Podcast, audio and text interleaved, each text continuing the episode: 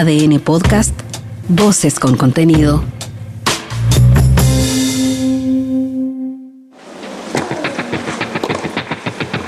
Toma tu raqueta y prepara tu mejor golpe. Acá comienza Ojo de Halcón, el podcast especializado en tenis con Carlos Madariaga y Benjamín Benzaquén.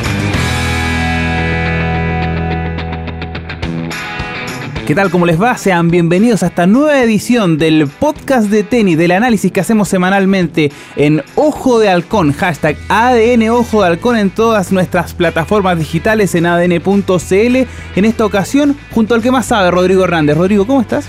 Bien, estamos terminando una, una semana que, que, bueno, que nos dejó algunas eh, alegrías y algunas tristezas también, porque había una alta expectativa en los Odesur respecto de una posible medalla de oro de Alejandro Tavilo que finalmente no se dio. Mucha gente le tiene miedo a la palabra fracaso y ese concepto genera mucho amor y odio porque se lo tiene que defender muchas veces al deportista nacional que hace un sacrificio, como en este caso lo hace Alejandro Tavilo que perfectamente podría haberse ausentado, no haberse dado la lata en un español más castizo de viajar a Asunción del Paraguay en plena giras de cemento de fin de año para jugar un torneo de arcilla en el cual era el único jugador top 100 del cuadro y termina cayendo en semifinales ante el brasileño Gustavo Heide de bastante proyección sí, pero que está sobre el 400 del mundo. ¿Es fracaso o no es fracaso? Es la pregunta, Rodrigo. Es que lo, lo primero Para que yo, mí sí. Lo primero que yo diría respecto del caso es que es que Tavilo no es no es una decisión que tenga que eh, asombrarnos tanto porque él va por una cuestión estratégica para el financiamiento de su carrera. Es cierto que este año ha tenido una gran temporada Tavilo y se ha podido autofinanciar y, ya, bueno, empezar a, disfrutar del lado bonito del circuito cuando la recaudación es mayor y en el fondo esa, esa plata te permite viajar con mayor tranquilidad, pagarle sin problema a tu entrenador, jugar con las mejores cuerdas, alimentarte bien, ir a, ir a buenos torneos, viajar cómodamente, de pronto pagando un avión con, con espacios, digamos, que, que que sean más cómodos y no todo apretujado en la clase turista. Claro. Eh, pero, pero eso no ocurría hace un año y medio para Tavilo y por lo tanto él necesitaba ser parte del PRODAR y del beneficio estatal que te permite representar a Chile en distintas competencias. y eso supone eso, ciertas obligaciones. Y, y eso yo, obliga también a ganar medallas. Claro, claro, exactamente. Y por eso que, y por eso es que Tavilo, bueno, eh, fue a los Juegos de Sur y además sabemos quienes lo conocemos y quienes realmente tenemos ahí alguna relación o de, con su entorno, que para él jugar por Chile es un, un, un goce y un, y, un, y un anhelo permanente. Y bueno, me imagino que su expectativa estaba en, en, ser campeón. Tampoco es tan fácil ser el número uno de un cuadro y tener que cargar con ese favoritismo porque todos te van a querer ganar. Y bueno, de pronto uno se lleva sorpresas con jugadores que, que, pueden estar en un lugar bastante más bajo en la clasificación, pero que están en una buena semana, están con buenas sensaciones, no tienen nada que perder, la presión no es de ellos, se les le salió todo y, y, terminan derribando al gran favorito. Si no, en todos los campeonatos llegarían a la final el primer y el segundo sembrado. Y sabemos que eso claro. no se Ahora, da. Obviamente, por hay la un diferencia. tema de, de, ranking también respecto a los sembrados. Claro, importante. partamos de la base de que el segundo, Facundo Díaz Acostas, Facundo Díaz Acosta, mejor dicho. Sí. Eh, está apenas sobre el 250 del mundo. Es demasiado amplia la diferencia. De hecho, es muy difícil clasificar este torneo. Porque no es un Challenger, tampoco es un M25. Digamos, a la hora de tratar de, de emparejarlo con algún grado del, del, del, circuito a nivel internacional. Pero era un torneo en el cual ya Tavilo estaba sobrando hace mucho rato, o hace por lo menos este año, como tú muy bien dices, Rodrigo. Y por lo mismo llama tanto la atención que yo creo que lo mínimo que uno podía esperar era que llegara una final. Sí, a mí me llama mucha atención menos. además la, la, lo expresivo de la derrota, porque en el fondo de pronto, no sé, perder en tres sets o en, con un trámite más estrecho, pero bueno, sí. habrá, que, habrá que ver qué, qué pasó ahí. Tavilo va a jugar los Panamericanos el próximo año en representación de Chile y independiente de lo doloroso de la derrota y de lo malo en términos de que Chile pierde una opción de, de medalla de oro, independiente de que Eh, la delegación chilena ya parece que está firme en el cuarto lugar y no hay forma de darle casa a Argentina, pese a que estuvo sobre Argentina durante nueve jornadas en los Juegos Sudamericanos, eso ya no es posible. La ventaja ya es muy amplia a favor de, los deportistas trasandinos. Así que, bueno, eh, finalmente no se cumple el objetivo, Tavilo tendrá además que, ver cómo arma lo que queda de, calendario. Él tiene por delante la defensa de no pocos títulos, de la defensa de no pocos puntos y, podría, bueno, ver peligrar su ranking quizá en unos 15 o 20 lugares, dependiendo cómo le vayan en los torneos en Europa donde va a cerrar el, calendario. Así que está, está difícil, pero me parece que tiene que él tratar de defender a toda costa su inclusión directa sin tener que ir eh, a la quali del Abierto de Australia. Me parece que ese es el gran objetivo. Absolutamente, considerando el buen cierre que tuvo el año pasado a nivel de torneos Challenger. Comentaba a la gente que lo pudo observar a Tabilo. Lamentablemente no tuvimos la opción de verlo directamente. La transmisión del tenis en lo de sur estuvo un poquito complicada, ser circunscrita solamente a la cancha principal. Entonces, en los otros lados había que ingeniárselas de otras formas.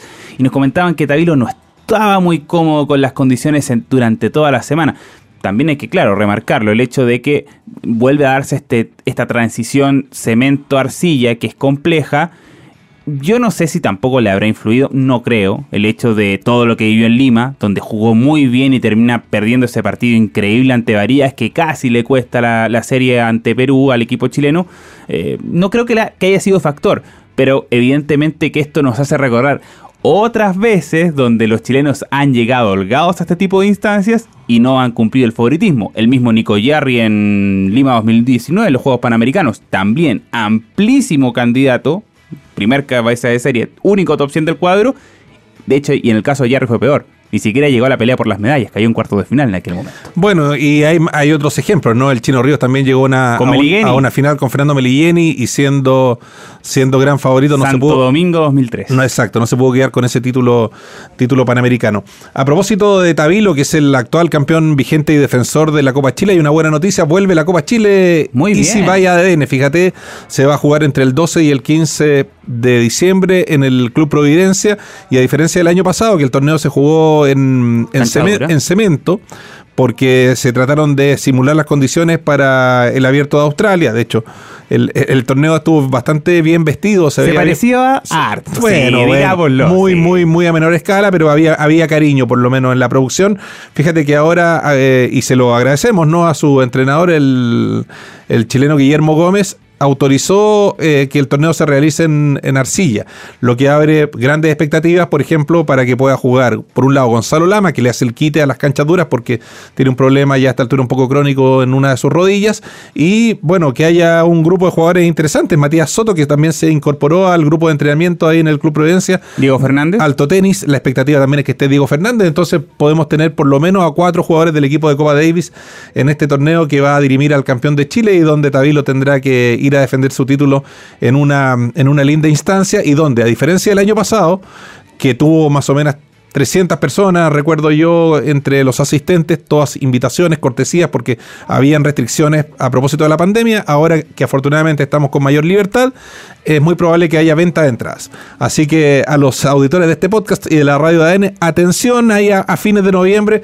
porque de seguro a través de Ojo Balcón también vamos a estar regalando entradas y estamos, vamos a pasar el dato de cómo adquirirlas para aquellos que tengan que bueno comprar su boleto. Siempre con una carta bajo la manga, el que más sabe, siempre nos sorprende en Ojo de Halcón. Y también a propósito de Diego Fernández, a propósito de Gonzalo Lama y de Matías Soto, ellos van a ser los que componen la siguiente parada del circuito Challenger a nivel sudamericano, puntualmente en Chile, en Coquimbo.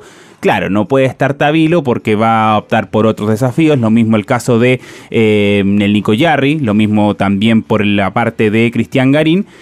Va a ser un torneo interesante, esperemos a ver si es que los chilenos despuntan y con un torneo en Temuco que nos contaba Horacio de la Peña, su organizador, recordemos todo esto parte del circuito de Asmenker Legión Sudamericana, están pensando en Temuco, que es cancha dura, a ver si en una de esas, un torneo de nivel 100, llevar o al Nico Yarri o a Cristian Garín. Bueno, no, eh, no, no, lógico. Y yo creo que en el caso de Garín no andaría mal porque le, le podría permitir también en el evento que le vaya bien, ¿no? Confiemos que así sea y que empiece a recuperar confianza y hambre de la mano de, de Andrés Schneider, que nuevamente es su entrenador y con quien obtuvo los mejores resultados en su momento hace un par de años, poder eh, bueno avanzar bastante y por qué no ser campeón de, ese, de ese torneo. Pues, si yo estuviera en, los pies de Garín, yo aceptaría la invitación, yo iría a jugar a Temuco porque esos puntos pueden ser valiosos. No es que, no es que Garín esté amenazado, por ejemplo, con el ranking para quedar fuera del Abierto de Australia, que es como el desafío para, para empezar a conversar el próximo Garín no defiende nada. Porque recordemos, a estas alturas el año pasado ya había cerrado el año. Tal cual. Entonces, Garín ya tiene el ranking que tiene en este minuto, que está ahí en la frontera. 89. exacto, de los 90 primeros del mundo, y por lo tanto, con ese ranking va, va a intentar acceder a, a Australia. O sea, o va a acceder a Australia, no es que va a intentar, porque entra holgado. Pero, insisto, es una, es una buena alternativa poder jugar en Temuco. Fíjate que ahí Horacio de la Peña estuvo buscando alternativas y, qué bueno que se esté como democratizando el calendario con un torneo en Coquimbo y con un torneo también en, Temuco. Me parece que eso está perfecto. También a la espera de una eventual sorpresa que nos pueda traer el próximo ATP de Santiago. Sí, pues. ¿Ah? Yo creo que ahí los organizadores que en su minuto tuvieron acá fueron capaces de traer a Casper Ruth. Me imagino que tendrán, digamos. Yo al menos. alguna, cartita, alguna cartita bajo la manga. María Austria cobraría lo hecho por Dominic Thiem. Que ahora además está 135 del mundo. Claro. Está recién tratando de pelear. Está haciendo una buena semana. Con ese ranking está como en el corte, ¿ah? pero bueno, obviamente. Pero con una invitación. No, por si juegue. Por, sí, por supuesto. Y además, ¿por qué no una garantía? Unos pesitos por abajo para que el, joven se convenza y venga por estos lados. No deja de ser una mala opción, por supuesto. Lamentablemente, en cuanto a lo que significa el circuito ATP máximo no hemos tenido buenas noticias de parte de Cristian Garín, que sigue sin ganar desde que, bueno, lleva nada, lleva dos semanas Lleva dos torneos y en uno jugó con Djokovic, entonces claro. no, es no, es mucho parámetro. Y le tocó ahora con Alexander Bublik, que le aguantó firme el saque ahí en, en Florencia, canchadura, eh, y sigue de hecho todavía en, competencia el, el, kazajo, entonces es un real, era un real complicado y Garín le aguantó solamente el primer set, lamentablemente. Sí, bueno, bueno, todavía le quedan algunos torneos a Cristian para cerrar el año. Es Juega en Estocolmo. es, es importante que Cristian pueda empezar a ganar algunos partidos para que sienta en su tenis y en su confianza de que el trabajo con Andrés Schneider está dando ciertos frutos, o sea, de que en realidad hay un par de pasos hacia adelante, esto va a ser un proceso, no va a ser de la noche a la mañana, pero lo relevante acá es que además de, que bueno, de que la relación se afiance y vuelvan como a las dinámicas que tuvieron eh, hace un par de años donde esa fórmula funcionó, replicar eso en todo sentido, desde la convivencia de ambos como equipo hasta también lo que se puede hacer en términos de táctico y, en el fondo del tenis de Cristian, que es, hay como un denominador común ahí, fíjate que cada vez que él ficha a un entrenador y es posible escuchar las declaraciones o el concepto técnico de ese coach, como que todos coinciden en que Cristian tiene todas las herramientas para ser más agresivo.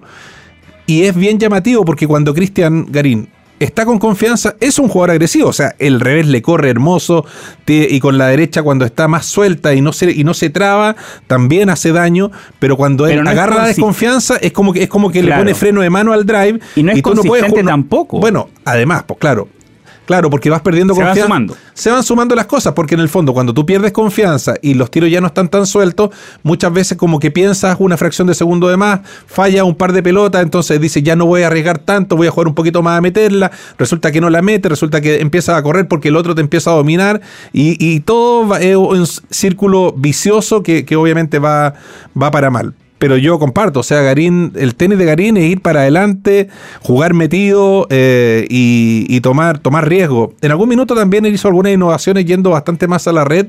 Yo creo que eso, eso también funciona y ojalá pudiera retomarlo. Yo creo que es una fórmula mejor respecto de la que en algún momento tomaba cuando defendía casi a la fuera del court, se metía 3, 4 metros atrás. Pero eso cuando estaba con desconfianza. Claro, y precisamente es lo opuesto. Cuando él se planta en la cancha o al menos en la línea de base, uno dice tiene otro sentido de juego y tiene otra otra otra forma de encarar los partidos. Y el tenis moderno, o sea, hoy, día, hoy día los grandes jugadores... Igual el porcentaje hoy no corre.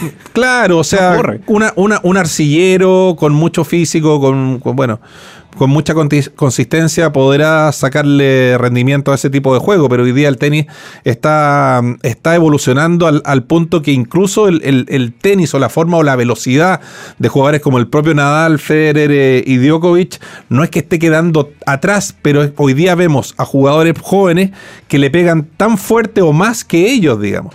Entonces, obviamente no son mejores que ellos porque técnicamente son inferiores. Claro, y porque, pero por el porque- palo a palo pero por la claro, sí. por el palo a palo están ahí. Entonces, en el fondo, Garín tiene que acostumbrarse a jugar con ese tipo de tenistas y, y poder ser consistente, que es lo más importante. Siempre he sentido yo que Cristian, como más allá de que a veces se traba un poco con la derecha, he sentido que como el, el gran factor porque no, se no, no pudo dar el paso siguiente, habiendo estado muy arriba en el ranking, habiendo jugado muy bien, habiendo ganado cinco campeonatos. El, para mí, el, el factor para no haberse metido top 10 fue que no tuvo el saque de un top 10. Creo que, creo que Cristian con el saque no hacía la diferencia que otros top 10 o que otros jugadores sí. y en ningún sí momento, ni siquiera. eh, obviamente los momentos bajos no, porque ahí se hubiera apoyado en el servicio. Claro. Pero en los momentos altos tampoco logró darle algo diferencial a su servicio. Sí. Y bueno, eso dejando al margen de que el pic de su rendimiento se lo topó justo en la pande cuando empezó la pandemia. Sí, y eso lo eso es una cuestión Bueno, ineludible, digamos. Exacto. Pero, pero sí hay un punto del servicio que es, es al menos eh, a mejorar y siempre ha sido como una materia pendiente de parte de, de Cristian Garín. Uno que no tiene una, pan- una materia pendiente ahí, pero que quizá tiene, desde mi perspectiva por lo menos, un exceso de protagonismo a veces descalibrado es el Nico Yarri, que vuelve esta semana al circuito, tuvo una eh, gira por Corea del Sur. Que estuvo bastante bien, ¿no? Jugó muy bien, le peleó de mano a mano a Casper Ruud, número 2 del mundo, no deja de serlo, llevó un tercer set. habiendo pasado la fase previa. Además, no pudo hacerlo en Tokio en un torneo también Sí. ATP 500 y ahora tiene la opción de jugar nuevamente una quali en Napoli, torneo sobre cancha dura. Recordemos, toda esta fase del año es todo cemento, no Sí. hay nada que hacer salvo las giras de torneos Challenger por Latinoamérica, excepto este torneo en Temuco que es toda una, una novedad. Una novedad. Bueno, bien, bien por Nico. O sea, Nico ya lleva, lleva un par de meses ahí muy cerca de romper la barrera de los 100 primeros y ojalá lo logre y ojalá consiga los puntos necesarios también para entrar tranquilo a, a Australia y tener tres chilenos por derecho propio dentro del cuadro. Sería realmente, sería realmente fantástico. Antes de cerrar este podcast, no podemos obviar también eh, lo que vamos a vivir en, en Chicureo con la Copa LP. Oh, para nada. Que es un torneo súper importante que se hace con una mística y un mérito muy grande de parte de nuestra compañera acá Macarena Miranda, porque hoy como están las cosas, hacer un torneo que reparte 115 mil dólares en premios, estamos hablando prácticamente de 110 millones de pesos, es realmente una cifra importante.